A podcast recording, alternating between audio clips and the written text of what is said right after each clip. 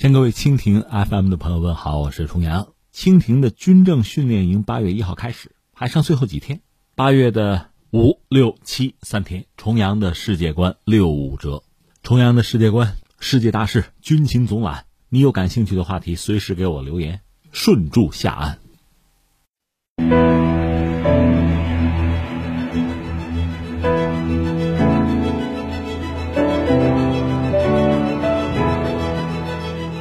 天天天下，天天天下。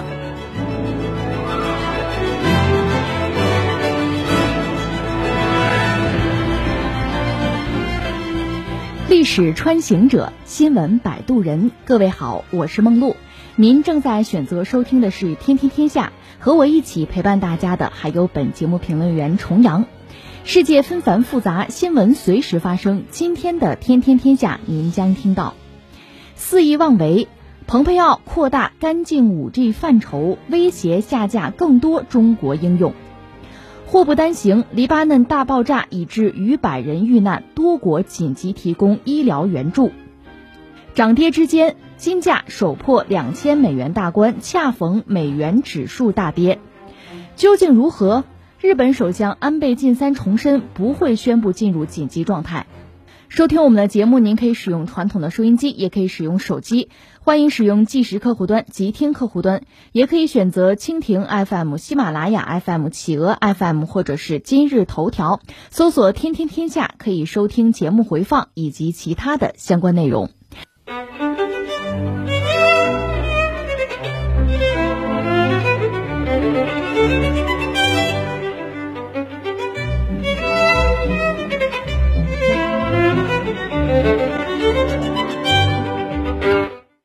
当地时间八月五号，美国国务卿蓬佩奥召开记者发布会。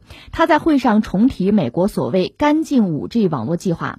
蓬佩奥表示，美国政府将会扩大干净 5G 范畴，正加紧努力从美国数字网络中下架不可信的中国应用。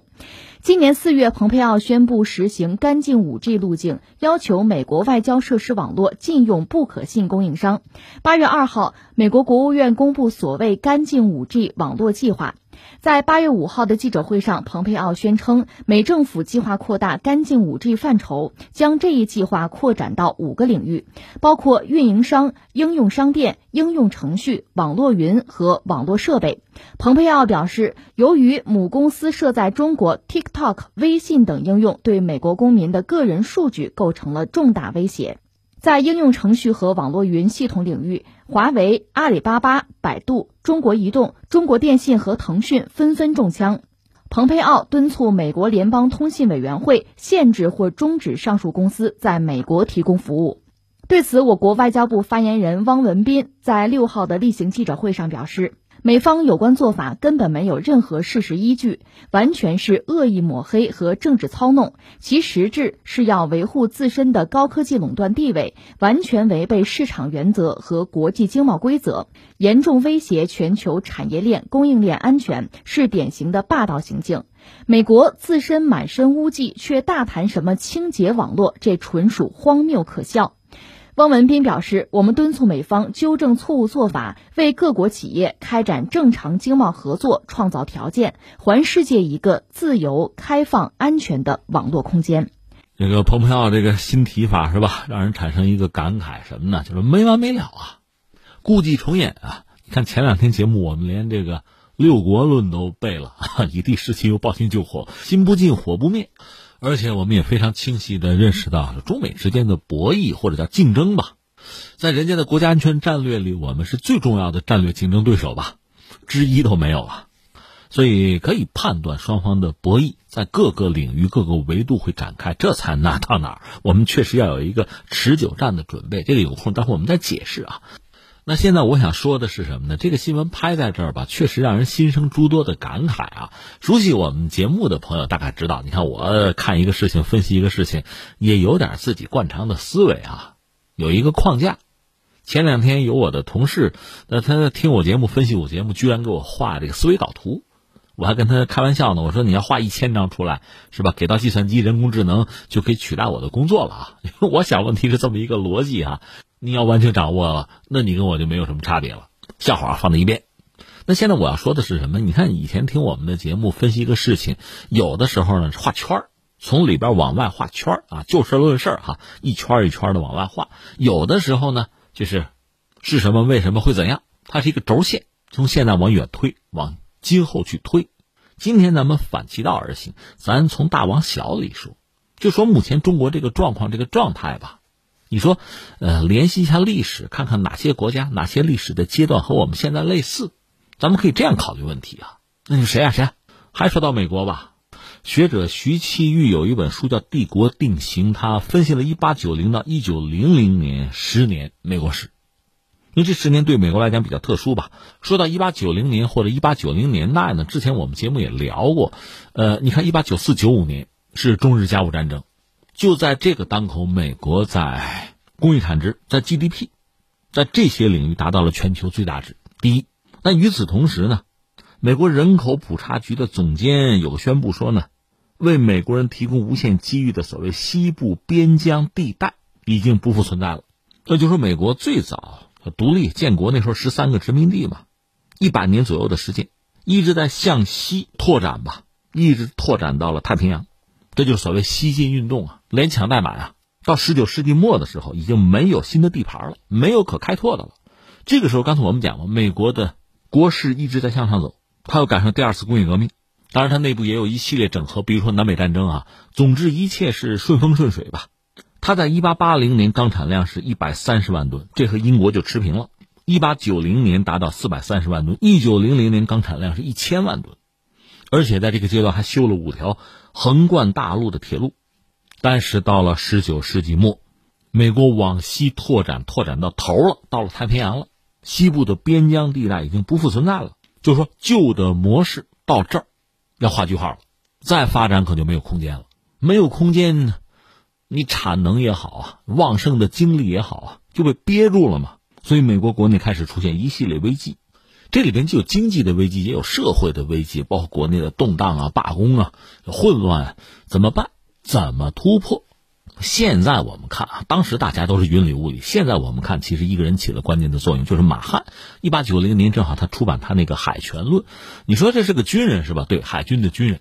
那你说《海权论》就是怎么打海战呗？不是，其实不是。很多人这样理解，可能那军人这样理解没有问题啊，但是你要全面的看，实际上他给美国提供了一个思路，就是摆脱当时的危机嘛，就是你美国拓展的空间没有了，产能又过剩，你怎么办？那就要卖到海外，怎么卖？就是海运，有了海运，怎么保护海外的贸易、海外的利益？就要发展海军。所以海权论基本逻辑是这个样子，就是把国内的产能要释放到全世界去。至于发展海军，包括占领殖民地，这也是方式，是手段。在我们今天看来，这个想法好像顺理成章，也没有什么意外之处哈。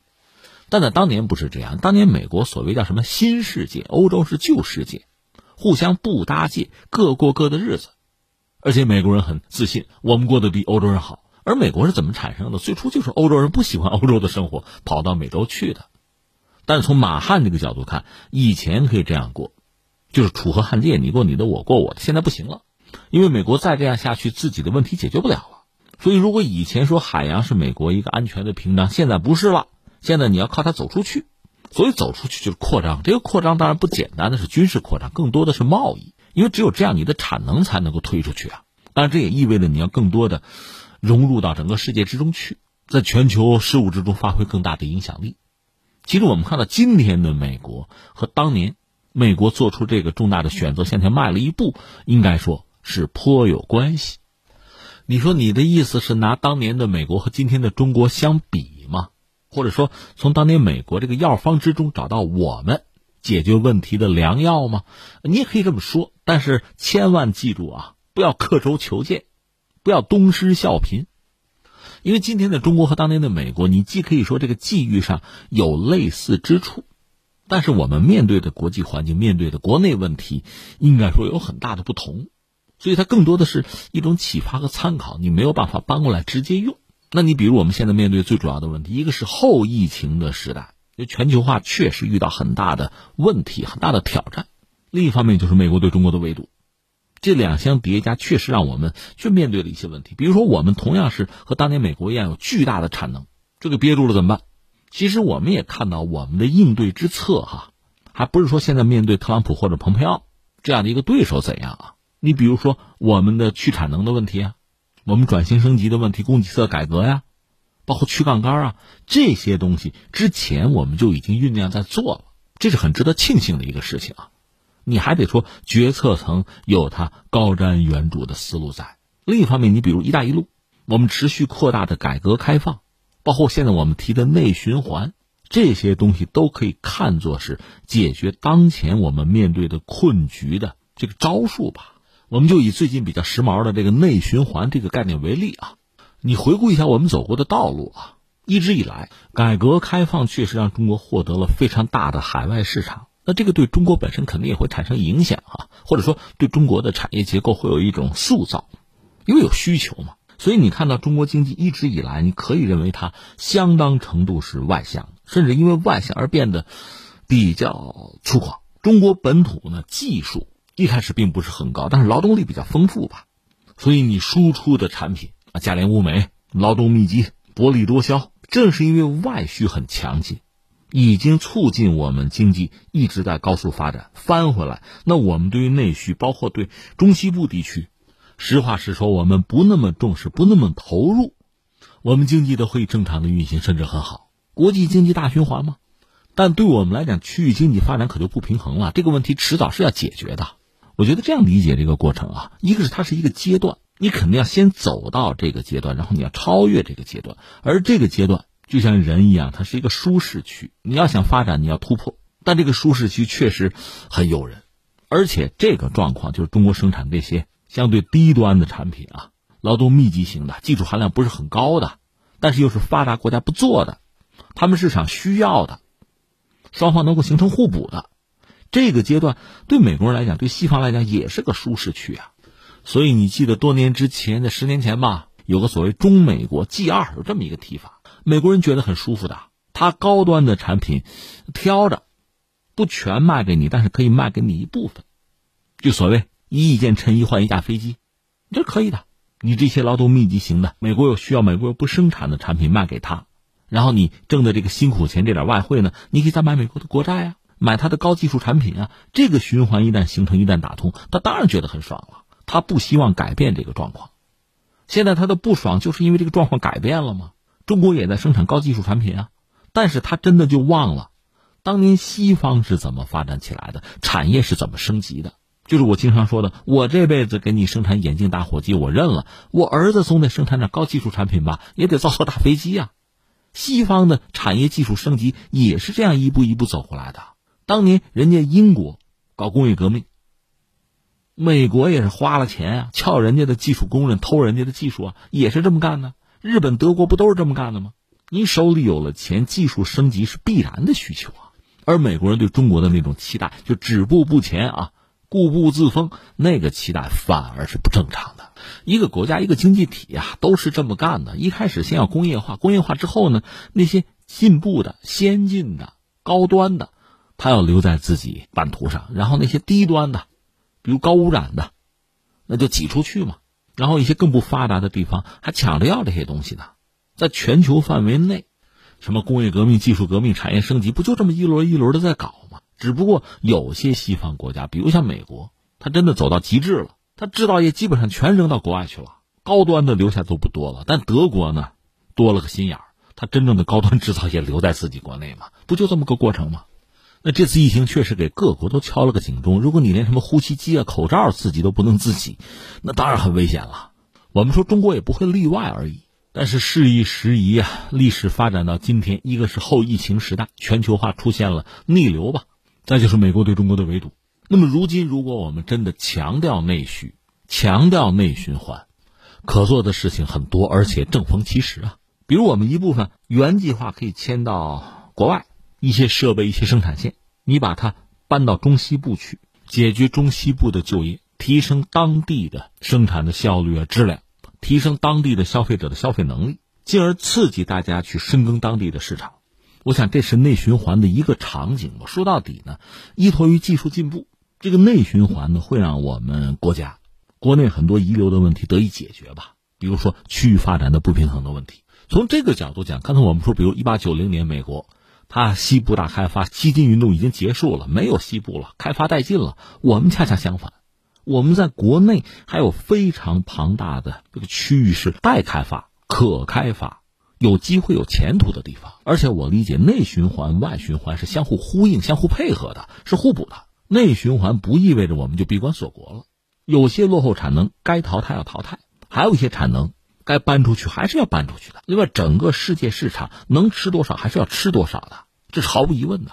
只不过在美国的这种全球竞争啊，是打压排挤，在这样一个状况之下，这个竞逐的格局啊，比以前我们更关注，比如市场的因素、消费者的因素，比这个要多几个维度而已。比如说政治的因素。从这个视角看呢，其实美国的企业、中国的企业是一样的。就是你真的要把自己的命运和国家的命运捆绑在一起，就你的选择已经不简单的是一个市场行为了，也不单是一个企业哈，一个个别的市场主体的行为，它和你所在的行业啊，乃至和这个产业和整个国家是紧密联系在一起的，所以必然要同呼吸共命运，那就是我们的高科技企业吧。我们国内列得出名字来的也有一堆啊，不单是在国内，在国际市场上有竞争，同时也要讲合作、讲协调、讲团结，那是荣辱与共的命运啊！而且你还要知道，这种你说博弈也好，对抗也好，它会是持久的。你不要只看到特朗普七十四，或者看到美国那个众议院的议长佩洛西也是个老太太，不是这样的。当然，拜登都七十八了，据说他对华依然会很强硬，只不过方法不同而已。关键是你看看年轻的这一方啊，扎克伯格小扎啊，小扎以前大家是作为对他的爱称，这次在 TikTok 这个事件之中，很多国人啊网友已经把他那个渣写成渣男的渣了啊。扎克伯格是八四年生人，如果他和他的企业一直顺风顺水的话，他在美国乃至全球的科技领域还会折腾三四十年。阿肯色州的州长科顿，就算是反华急先锋啊，今年四十来岁，还有那个卢比奥。马尔克·卢比奥大家也比较熟悉，他是二零一二年开始在反华阵营之中也算异军突起吧，也还不到五十岁。现在他是参议院的情报委员会的主席。卢比奥是拉丁裔啊，所以他的政治生命应该也比较长。而大家算了算，所谓对华友好人士，比如说比尔·盖茨可以算一个吧，六十四；库克，苹果的库克六十。至于以前的美国政坛的，就是为以前的美国政府、美国总统服务过的一些。对华态度，我们不能说好，只是说正常的美国政治人物。你比如基辛格九十七了，还有斯考克罗夫特是九十五，他们都曾经秘密访华啊。所以我们可以说，这个博弈才刚刚开始嘛。这个思想准备应该足够充分才对啊。所以你看，我们这个圈子画的足够大了啊。现在我们把圈子缩小一点，一个是这个刚才说了，蓬佩奥，然而呢还要下架其他的中国应用，这就是刚才我们讲，其实大家应该有一个协调。一荣俱荣，一损俱损啊！当然，我前两天一直在讲啊，从我个人的角度讲，TikTok 毕竟是一家企业，就是字节跳动啊。很多朋友对他的这个批判，认为他不够硬，这个你还是要站在人家自身的立场上去考虑问题。而且，其实我们对很多具体状况了解可能都还有限。比如说，拿起法律武器啊，跟美国人干，告特朗普啊，那字节跳动为什么不去做呢？恐怕有他的苦衷，嗯，也有美国这个国家目前应该讲也不是很正常，有他的一些具体问题在。你比如说，他有一个这个外国投资委员会吧，那权力已经很大了。就说字节跳动在美国很难拿起法律武器去维权，做不到。那你说 WTO 告呢？我们知道他那个争端解决机制已经被美国人给毁掉了，而且在 WTO 打官司确实是一个非常漫长的过程。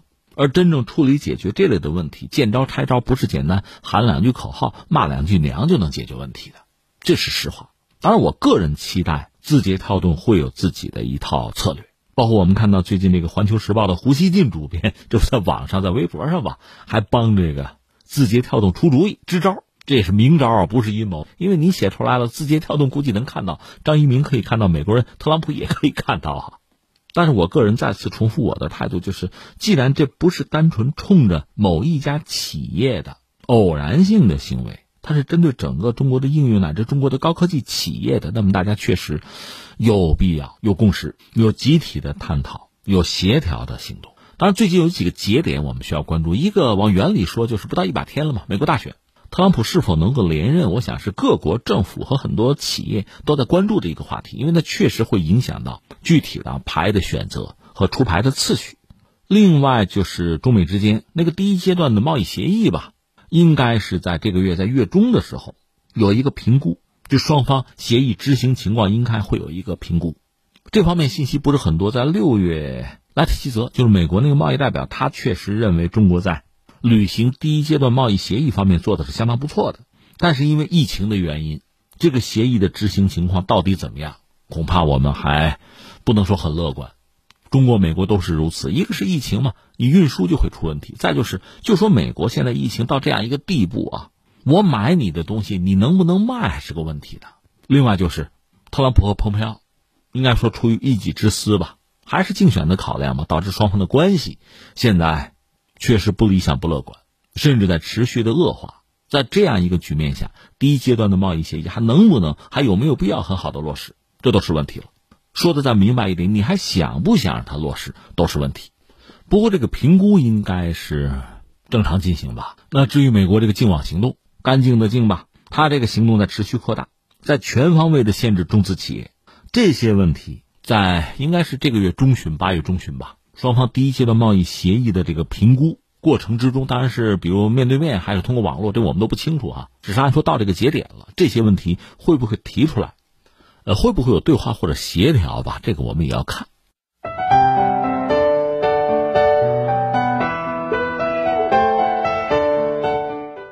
当地时间八月四号晚，黎巴嫩首都贝鲁特市中心附近一个港口仓库区发生了巨大爆炸事件，目前已经造成超过一百人丧生。黎巴嫩最高国防委员会宣布，爆炸事件是由于易燃易爆品引燃了两千七百多吨硝酸铵。贝鲁特市中心最大的圣乔治医院在爆炸中遭到严重破坏。对于这个正在新冠疫情和经济危机中挣扎的国家来说，这场突如其来的灾难有如雪上加霜。贝鲁特的医院很快不堪重负，伤者不得不被送往市区外接受治疗。目前，黎巴嫩卫生部已请求世卫组织和卡塔尔向贝鲁特港大爆炸的伤者提供医疗帮助。呃，咱们继续关注一下黎巴嫩哈。其实昨天我们聊，今天接着聊。昨天算上篇，今天可以说叫下篇吧。呃，一个是死亡人数还在飙升，我们大概说伤亡在四千人以上吧。呃，死亡人数呢，我就别说了，因为随着时间的推移，恐怕还会增加。反正百人以上是肯定的吧。我们只能说期待，甚至祈祷死亡人数不要再上升了。我们也只能这样讲，因为都是百姓啊，很无辜的人嘛。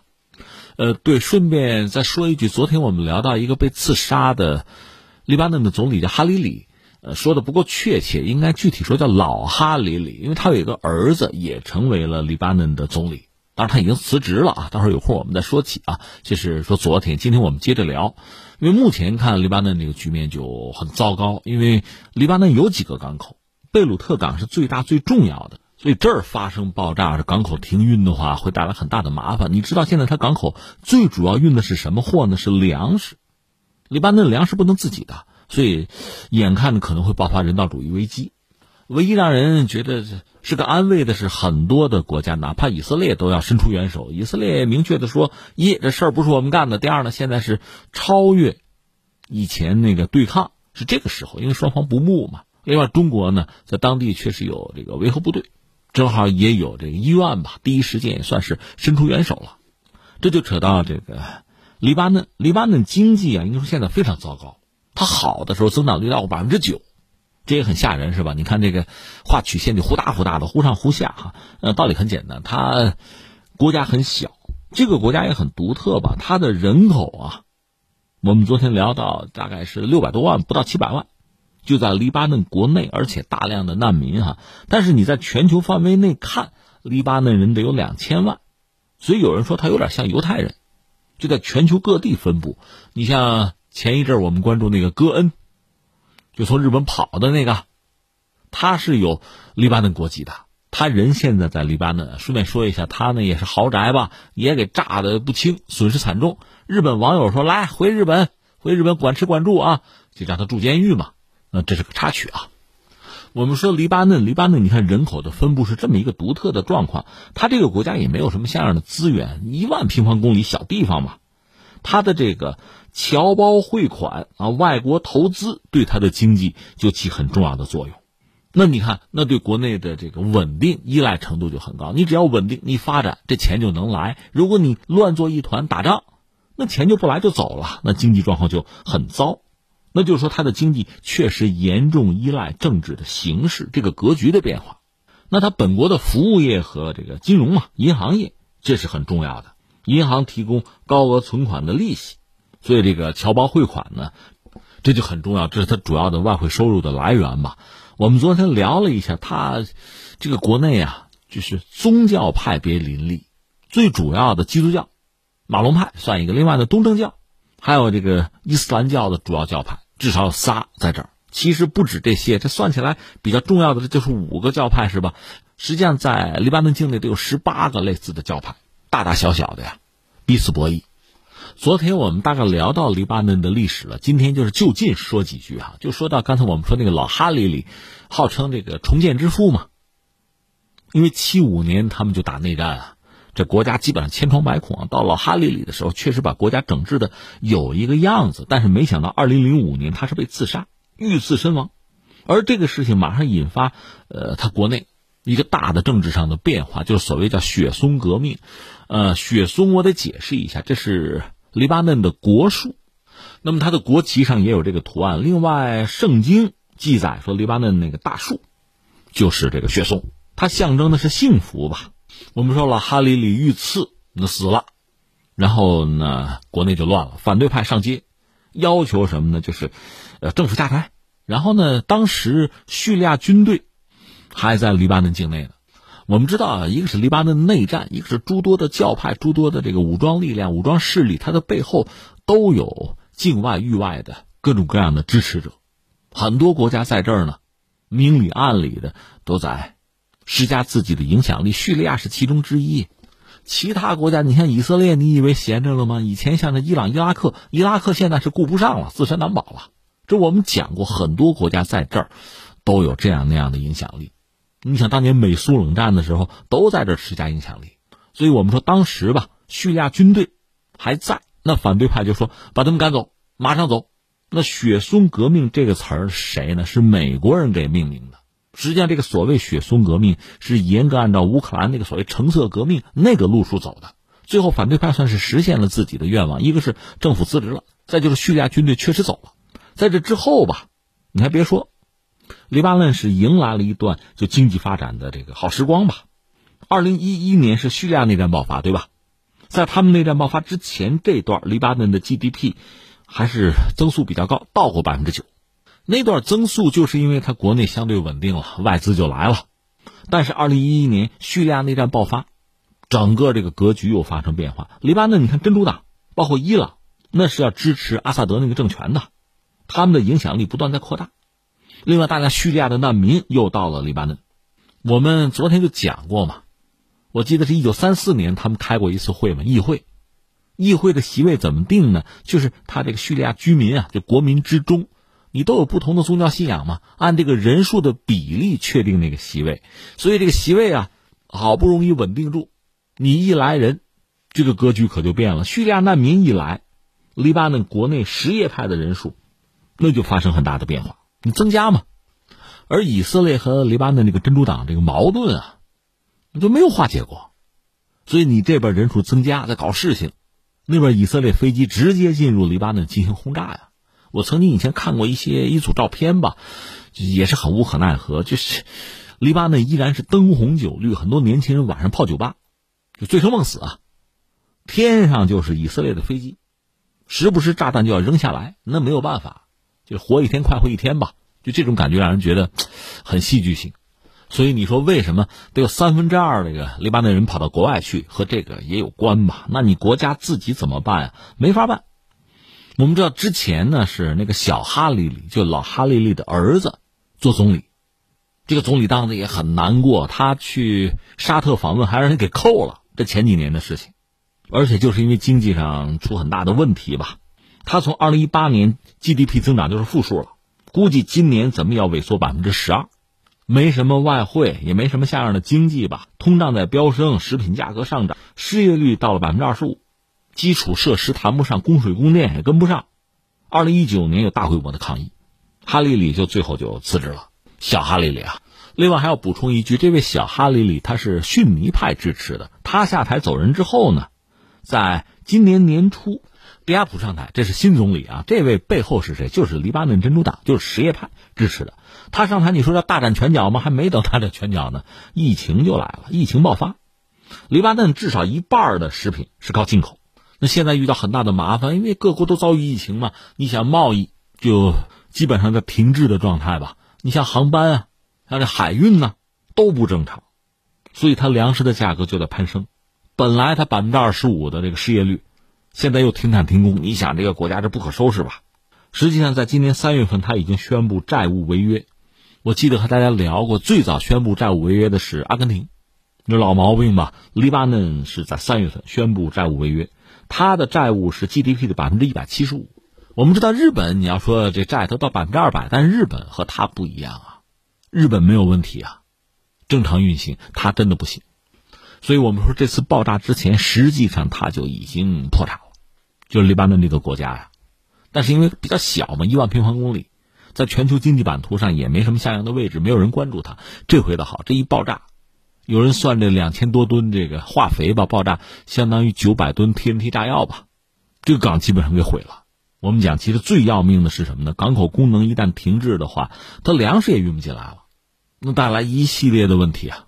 我是查到一个数据，它的谷物储备正好是被这次大爆炸给波及，就摧毁了吧？它的存粮应该不到一个月，所以这是很直接的问题啊。当然，话说回来，毕竟，呃，国家比较小，人口也不是很多。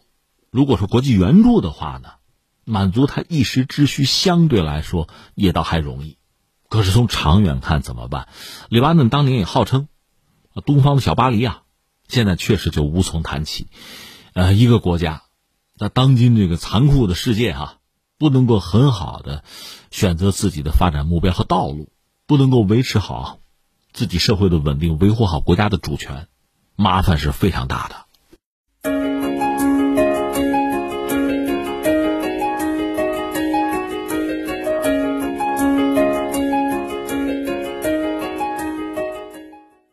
八月五号，A 股三大股指下探回升，小幅上涨，军工、黄金板块再度走强。八月四号，国际金价历史首次突破每盎司两千美元。在国际金价一路飙升的带动之下，A 股市场黄金股以及黄金概念股价格也不断上涨。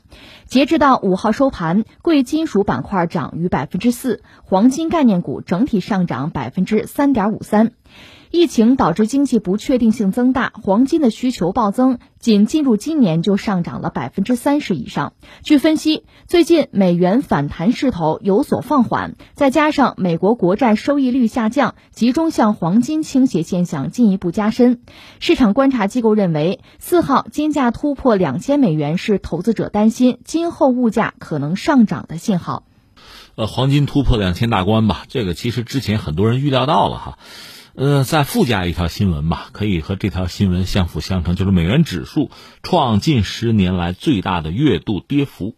市场人士警告，如果美国失信，美元将面临崩盘风险。有市场人士说，避险资金撤离，美国十一月大选前不确定性，还有利率这些因素综合的影响，预期美元会被削弱。也有评论家说什么呢？因为。一旦面临不确定性啊，一般的说，美元比其他发达国家货币表现会好一点。现在美元却一反常态，原来更可能出现在新兴市场国家的这个货币崩盘的这个风险，现在美元也有可能出现。那就是人们是否要继续信任美元？如果人们对美国的经济和政策的制定逐渐失去信任，美元也会受到影响。所以，我们是不是可以这样认为，就是金价走高，突破两千大关嘛，和这个美元指数在走低嘛？降幅也比较大嘛，这其实是一码事儿。说到底，人们对美元逐渐的开始质疑和不信任。当然，这个过程早已经开始了。美元现在是在一个很独特的位置，一个是美元霸权依然存在。目前你说哪种货币就公然挑战美元，把美元推翻在地，好像还做不到。但是呢，目前黄金价格走高，确实反映人们对美元的一个心态。反正我也不知道谁能替代你，但是你确实真靠不住啊。特别疫情爆发之后，我们看到美联储的这个做法嘛，这狂印美元没有上限嘛？那这样确实，咱们老百姓的话讲就毛了，这钱就不值钱了。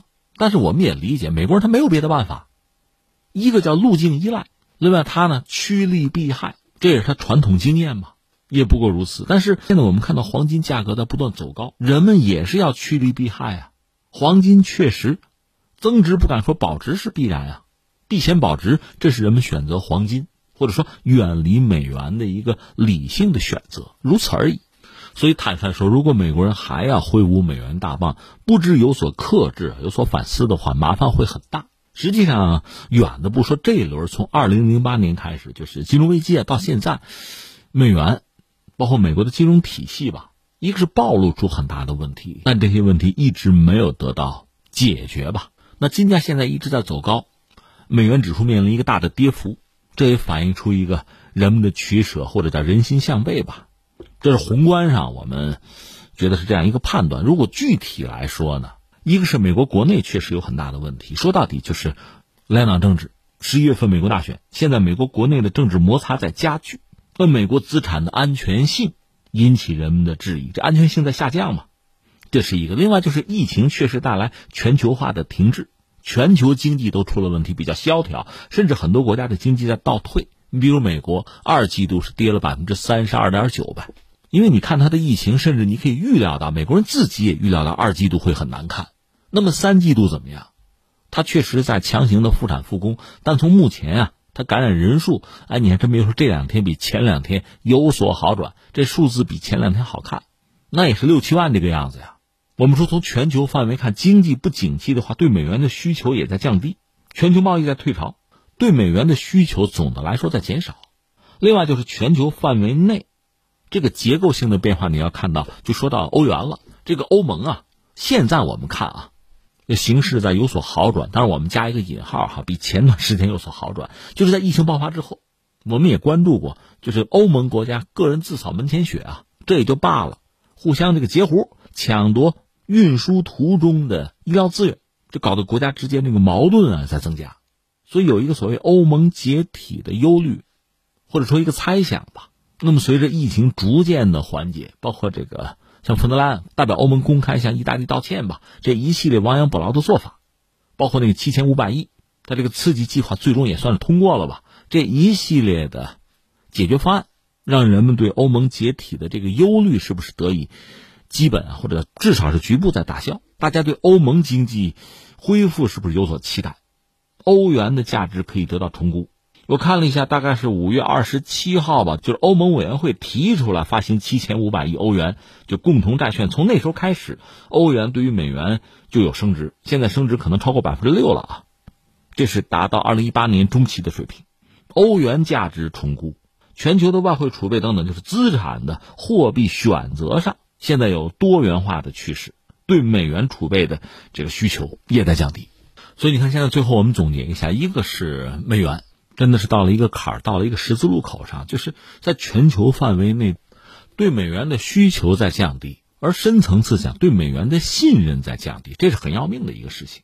那你说有什么扭转的可能没有？这个一个取决于美国大选，一个是大选的结局吧，另一个在大选之前别出太大的意外。再有一个什么呢？恐怕和疫苗又有关系。一个是美国如果能率先搞出疫苗来，能够彻底扭转美国目前防疫的这个颓势啊，就这些因素是不是能够稳住美国经济和美元？说到底，稳住人心啊。但即使如此，也只是一个就短期啊，一个阶段性的一个状况。从长期看，美元的这个颓势，就世界对美元的不信任，如果不能从根本上得到扭转的话，这个根本性我觉得很难实现。那意味着美国的经济结构、经济政策，那就是美国和世界之间的关系，美国对世界的态度发生根本性的变化，这个你觉得可能吗？难度就很大了。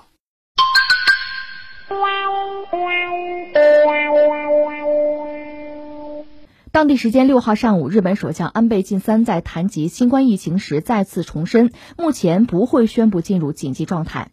五号，日本国内新增新冠确诊病例一千三百五十七例，累计确诊已经增加到四万两千八百一十三例。日本厚生劳动大臣在四号表示，日本可能再次进入紧急状态。同时，包括冲绳县、三重县和爱知县在内的部分地方政府已经宣布单独进入紧急状态。安倍在六号的记者会上，先是坦诚，目前全国新增感染者仍在增加。他同时表示，单看新增确诊人数的话，确实是超过了四月紧急状态时的情况。但是，由于重症患者数较四月少，病床数也足够，所以目前与当时的情况有很大不同。安倍同时指出，现状还不至于宣布紧急状态。不过，他表示会保持高度紧张感，对疫情持续关注，通过与自治体等紧密协作，细致的推进应对措施，以保证医疗系统不会崩溃。日本的新冠疫情出现在二零二零年一月，从三月底开始感染呈扩大趋势。日本政府在四月十六号宣布全国进入紧急状态，后因疫情趋稳，日本政府在五月二十五号宣布全国解除紧急状态。从六月中旬起，日本的疫情又出现了明显反弹。不过，安倍以及日本官方长官菅义伟都曾表示，目前不会再次进入紧急状态。说到日本的疫情，其实你猜我想到谁？我想到福奇了，美国那个顶级的传染病专家，他不是一直在抱怨吗？就是说，就美国国内反智啊，智慧的智，他和他的家人都受到安全威胁啊。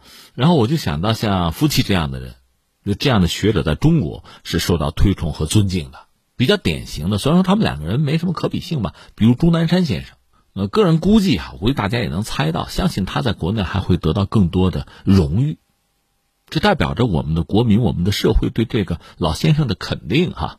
那我想说的是什么呢？就是一个国家、一个社会吧，对这些科研人员、对这些权威的学术领域的专家，还是要尊敬，还是要信任他们的判断。你比如说，疫情爆发之后，我们就是在我们国内吧，这种一流的专业的学者，他们的判断其实还是相当准确的。包括你说我们现在这个疫情的状况基本上控制住，但是呢，我们要和这个疫情要共存。从权威机构看，每天还在发布就新的这个感染的病例啊，本土多少，外来多少，这个我们大概看，呃，你要说习以为常吧，这个也不是什么好的常态啊。但是我们对这个状况大概是有把握、有了解的，这是一个小感慨了。翻回来再说日本，日本的疫情这个状况，它是二零二零年一月开始。出现疫情，三月底呢，逐渐的感染成一个扩大的态势，然后日本政府是在四月十六号宣布全国进入紧急状态，之后呢，疫情就趋稳，在五月二十五号呢，又解除了这个紧急状态，然后六月中旬开始呢，疫情又开始反弹，不过这回安倍包括日本的官方，像菅义伟什么的，都表示说目前不会再次进入紧急状态了。就说到日本的疫情吧，有两点让我印象深刻，一个是涉及到奥运，东京奥运说推迟之后，日本的疫情就开始呈一个上升的态势，以至于美国有媒体直接就质问日本人：你们之前是不是隐瞒疫情了？怎么一说这奥运不马上办了，马上这就开始反弹，就疫情反弹啊？这确实让日本人觉得有点尴尬哈。再一个是什么呢？我专门查了查他们的所谓紧急状态，因为日本的疫情这一波三折呀，到底怎么回事儿哈？它这个紧急状态，就是日本式的紧急状态，可能和我们理解的不太一样。它真正能够强制执行的很有限，大约就两条：一个是一旦进入紧急状态，哈，用作临时医疗设施的土地啊、建筑物啊，这是可以强行使用的，这是一个；再一个呢，强行的征用药品和食品。除此之外，其他的，比如交通管制啊，呃，什么学校的放假、公司上下班啊，这些东西，我可以要求，我可以指示，但是呢。谈不上强制执行，就是你可听可不听，爱听不听，是这么个状况。这种日式的紧急状态的实际的情况，是不是可以局部的解释为什么日本的疫情啊，一波一波的呈现出一个明显的啊这个波浪式的态势？因为传统我们对日本人还是有这样的印象：一个是不给别人找麻烦，就自我约束啊，自我要求比较严；再就是日本社会还是有比较好的秩序，比较好的纪律性，就国民啊。就比较配合吧，但是这疫情这一波一波的，除了病毒本身确实让人难以琢磨以外啊，和他这个社会成员嘛，日本的国民的他自我约束啊，就配合政府和这个态度是不是也有关系？那西方我们知道，美国就不要说了，包括德国前段时间不是游行示威嘛，不戴口罩，不要追踪啊，还这个样子的。所以在这个状况下，你说疫情反复很正常。日本呢，按说不至于吧，但是现在我们看到他政府的这个权力。在紧急状态方面，这个权力相当有限，所以出现疫情的反复，好像也不让人觉得意外。这个对我们也是一个提醒吧，控制住疫情很不容易，是非常多的人付出相当大的努力和牺牲才做到的。这个状况我们确实要珍惜啊。但是日本目前呢，不进入紧急状态也就好理解了。一个是即使进入紧急状态，日本政府能做的也有限。就是强制性的措施也有限，再就是一旦进入紧急状态呢，确实对日本，呃，经济社会正常的运行嘛，可能也会形成一定的影响吧，负担不起。另外呢，还说到一个奥运的问题，因为毕竟现在还是要争取奥运在日本在东京啊，哪怕推迟一年能够正常的进行吧。如果再次进入紧急状态，由此给世界留下一个日本不安全、东京不安全的印象，那可能会很麻烦，甚至要付出不可承担的代价。那这是对于日本目前这个状况，我们一个观察吧。那既然说到日本，有一个事儿，顺便要说一下，就是安倍的健康问题。这个前两天确实引起极大的关注，就是安倍吐血。这个事儿是在八月四号，日本的叫《写真周刊》啊，《Flash》的八月四号爆料。说，因为持续性的新冠疫情，七月份的暴雨吧，这灾害了日本首相安倍晋三呢。上个月工作过度劳累，身体状况欠佳，七月六号甚至在首相办公室吐血。这个事儿当然说让大家很关注了，这尤其在日本国内大华嘛。呃，是这样，日本的内阁官方长官菅义伟呢，专门对这个事儿做了一个回应，他是否认的，强调安倍晋三身体健康啊，状况没有问题。他原话说的是：“我连日与首相见面，他专心于履行自己的职责，完全没有问题。应该是身体吧，完全没有问题吧，表达了这么一个态度。但安倍这个人身体确实不好，这大家都知道。他是两度出任首相，现在他这次做首相呢，已经是日本任期最长的首相了，这个已经破了记录了。二零零七年做过首相，但是不到一年吧。”就辞职了。其实当时也是他的内阁有丑闻吧，因为大家认为他那时候是不是很成熟哈那次啊，但实际上他身体也有问题，就是呃溃疡性大肠炎。公开说的是因为病情辞职。后来二零一五年又是日本的媒体也曾经刊文爆料说呢，说安倍啊，在一五年的六月在和他人会面的时候出现过身体不适，在洗手间吐过血。那他本人随即就否认没这事儿啊，说身体非常健康。那你说这次这这真的假的？这个，呃，我能提供给你的两个，一个是什么呢？日本这个《Flash》这个杂志啊，这次是挺认真的。他们找了东京大竹消化器内科医院的一个院长，叫大竹真一郎，他呢就解释说，说安倍啊是有问题。十七岁的时候呢，就是有溃疡性大肠炎，很小年纪很轻时候就患了这个病。第一次做首相的时候呢，因为这个病，一年就辞职了。后来呢，服用了一种特效药，是一种新药，然后这个病情得以控制。但这个药你长期吃吧，容易引起副作用。说如果还是导致胃啊、十二指肠发生病变的话，就有可能出现所谓吐血的症状。当然，这是从医学上讲的一种可能性了。那到底人家吐没吐血呢？是这样，又有人分析说，日本的首相官邸啊。就是安倍的办公室嘛，首相官邸和日本的媒体之间是有一个所谓游戏规则的，那就是说呢，各大媒体可以派记者呢进驻首相官邸记者俱乐部，那有一个记者的俱乐部哈，那实际上就是跟班记者吧，可以关注首相一天的行动。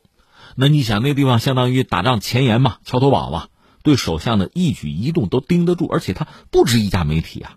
那大家交流一下就可以了。那就说，首相只要是从家里出发上这个班啊，呃，一直到他离开首相官邸，事无巨细，每一分钟干什么其实都可以记下来。包括我理解，包括上厕所，其实都可以记录下来。所以有人就查安倍那天的日程，而且星期一嘛，那天是一周中最忙的日子吧？说安倍呢，在进入官邸之后，有一个五小时的空窗期，那可能有什么突发事件吧？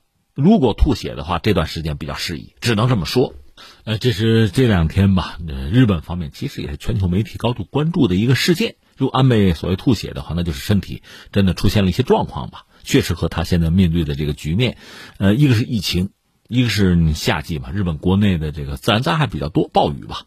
一说暴雨哈，这降水给我们带来的麻烦也很大的。另外，安倍现在支持率是比较低。这可能对他来讲都是很大的压力吧。只不过他目前作为首相呢，已经是日本任职时间最长的首相，已经破纪录了。而且前段时间，包括我们节目也在关注嘛，所谓安倍的接班人问题，这在日本国内也吵得沸沸扬扬吧。所以安倍其实现在按说压力可以不那么大，但是呢，你考虑到他还有很多事情没有做，你比如修宪。刚才我们讲日本那个抱他吐血的那个杂志《Flash》，还引了一个自民党国会议员做首相辅佐官的，就是那个首相助理吧、秘书吧，长谷川荣一。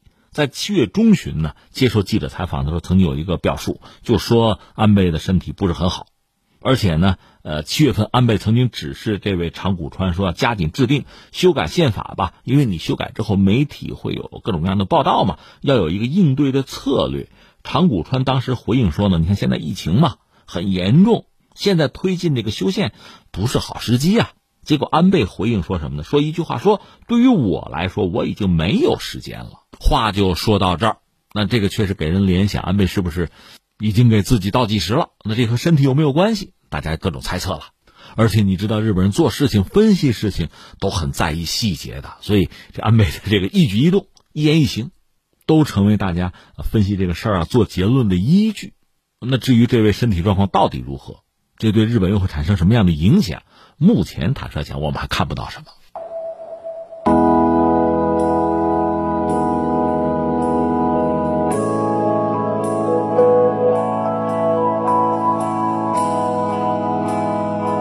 好，以上就是今天天天天下的全部内容。我是梦露，感谢收听，明天再见。